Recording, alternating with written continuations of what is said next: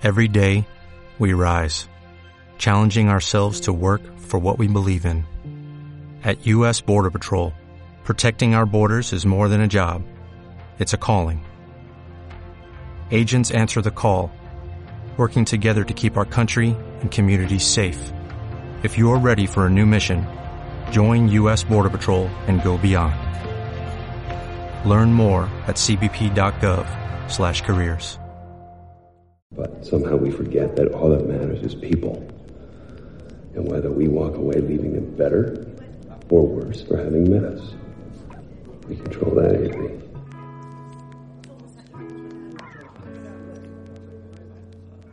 Bueno, bienvenidos a mi episodio. Siento mucho que estén escuchando esto si no son amigos o familia, porque eso significa que escogieron escuchar esto y no lo están haciendo por una obligación medio autoimpuesta. Podrían estar haciendo algo mejor con su tiempo.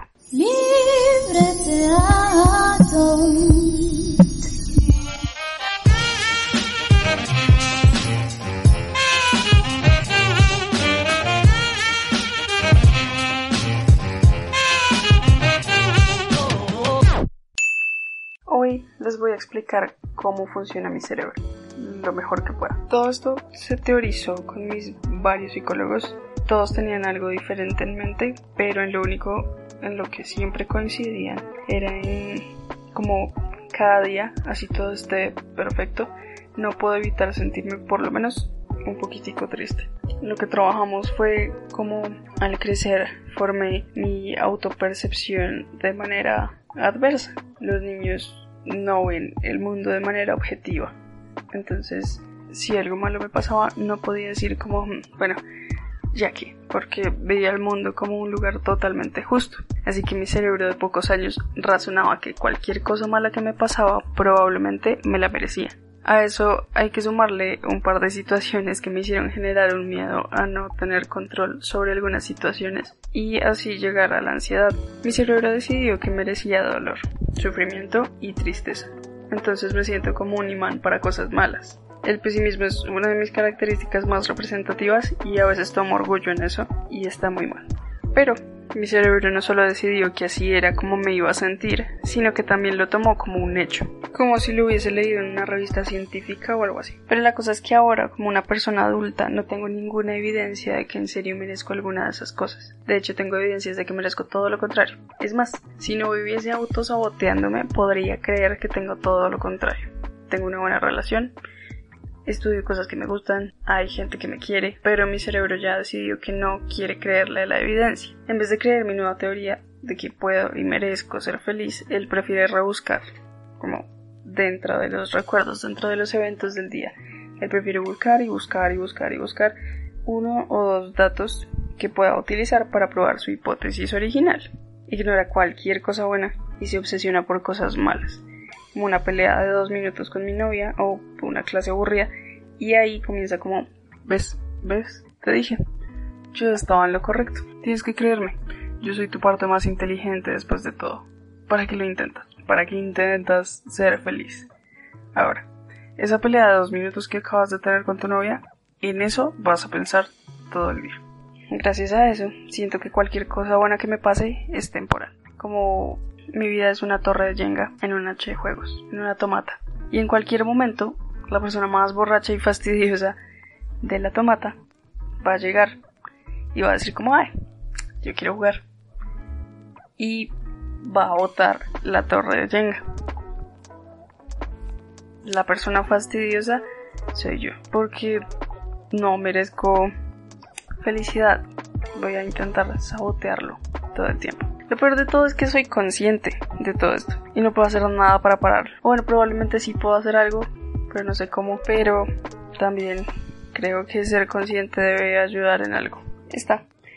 Es solo una de las partes bailitas que tiene mi cerebro. También existe mi inhabilidad para procesar malas noticias y convertirlas en chistes, en lugar de lidiar con eso. Pero eso no lo odio tanto porque tengo un sentido del humor maravilloso.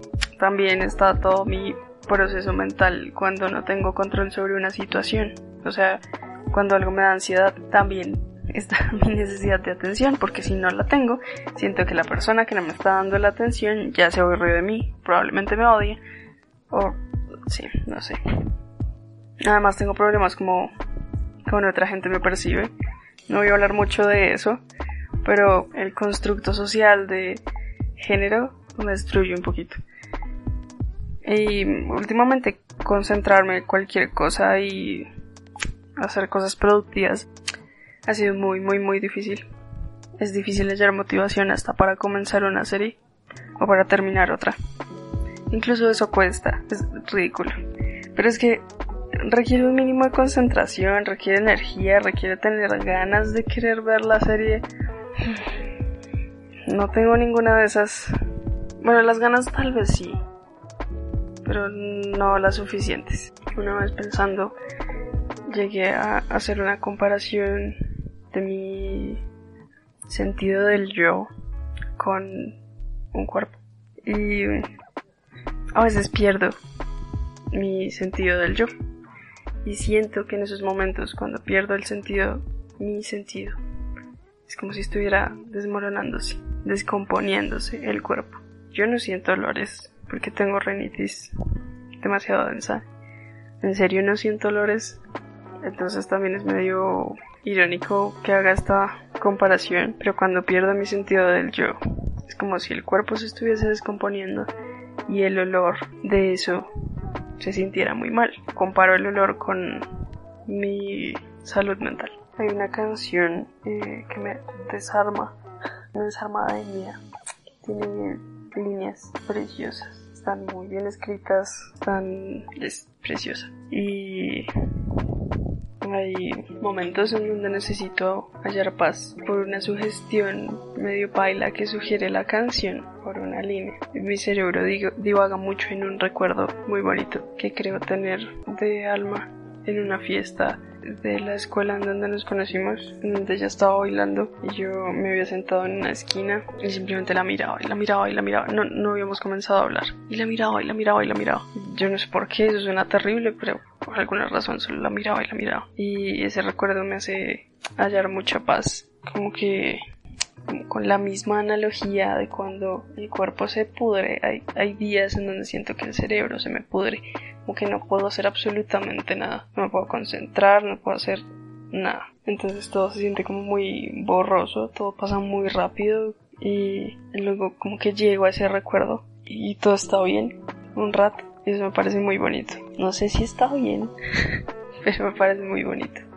Voy a rellenar con un cuento que escribí para una materia que nunca terminé viendo.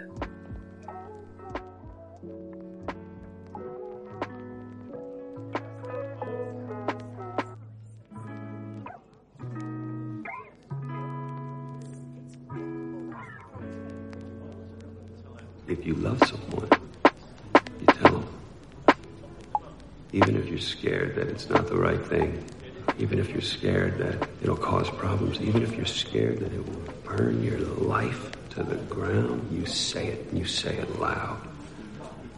And then you go from there.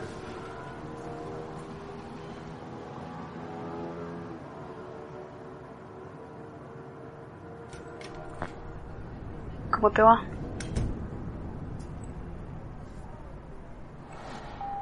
¿Cómo me va? ¿Cómo que cómo me va? Estoy estresado. El planeta es un asco. Vivimos en un tiempo en el que no estamos lo suficientemente alejados de la religión y todas las cosas malas que esta trae, pero no estamos ni de cerca a una utopía. Todavía comemos animales y pretendemos que eso no afecta al planeta y que está bien solo porque en algún momento fue necesario. Creemos que un pitillo no hace daño porque es solo una verdad. Y aún así estoy rodeado de cosas buenas, pero soy un ser humano mediocre y aunque tengo todo lo que necesito no puedo evitar sentirme triste. Sé todo lo que debo hacer para sentirme feliz, pero en lugar de utilizarlo para cambiar mi realidad, lo utilizo para ponerme a mí mismo en mi contra. El mundo se está acabando, el mundo se está acabando, el mundo se está acabando y seguimos comiendo carne y utilizando plásticos de un solo uso, y el mundo se sigue acabando. Ya existen celulares con cámaras retráctiles, pero aún no somos capaces de pagarle lo mismo a una mujer que a un hombre. hay autos que se conducen solos y podemos imprimir corazones que funcionan, pero si una persona nos pide que nos dirijamos a ella con pronombres distintos, nos confundimos. ¿Cómo me va? ¿Cómo, cómo le va al mundo? Si cada vez hay menos hielo en los polos, ¿cómo nos irá? ¿Cómo me va a ir? No sé nadar. Si se derriten los polos y el nivel del mar sube, yo no sé nadar. Ariana Grande no ganó un Grammy. No sé cómo me va si ni siquiera a ella le va. Hay gente de mi edad que tiene la vida resuelta gracias a que en 2010 comenzaron a subir videos a YouTube. Los envidio. Me siento triste la mayoría del tiempo. Estudiar es difícil. Dormir es demasiado fácil. No sé cómo me va si a veces ni siquiera quiero que me vaya. Hay días donde no me quiero despertar. A nadie le va bien ni mal. Solo le va. La última vez que me sentí realmente feliz dependía de alguien más y le rompí el corazón por no saber responder esta misma pregunta. Y aún no sé cómo me va. Creo que a nadie le va bien o nadie va como todos. Cuando me acuerdo de algo malo que pasó en el colegio, me congelo por unos segundos. Y si recuerdo a alguien a quien le hice daño, los segundos se duplican. Realmente a nadie le va bien. Y de alguna manera todos tenemos el mismo final. Nadie está bien, a todos nos va mal, y eso finalmente me hace sentir que sí me va bien. Aaron y yo nos quedamos unos segundos en silencio nos vimos e hicimos esa cara. La cara que se hace cuando no quieres sonreírle a alguien, pero tampoco quieres parecer serio. Esa, en la que aprietas los labios en un intento muy incómodo de una sonrisa y asientes un poquito muy leve. Esa.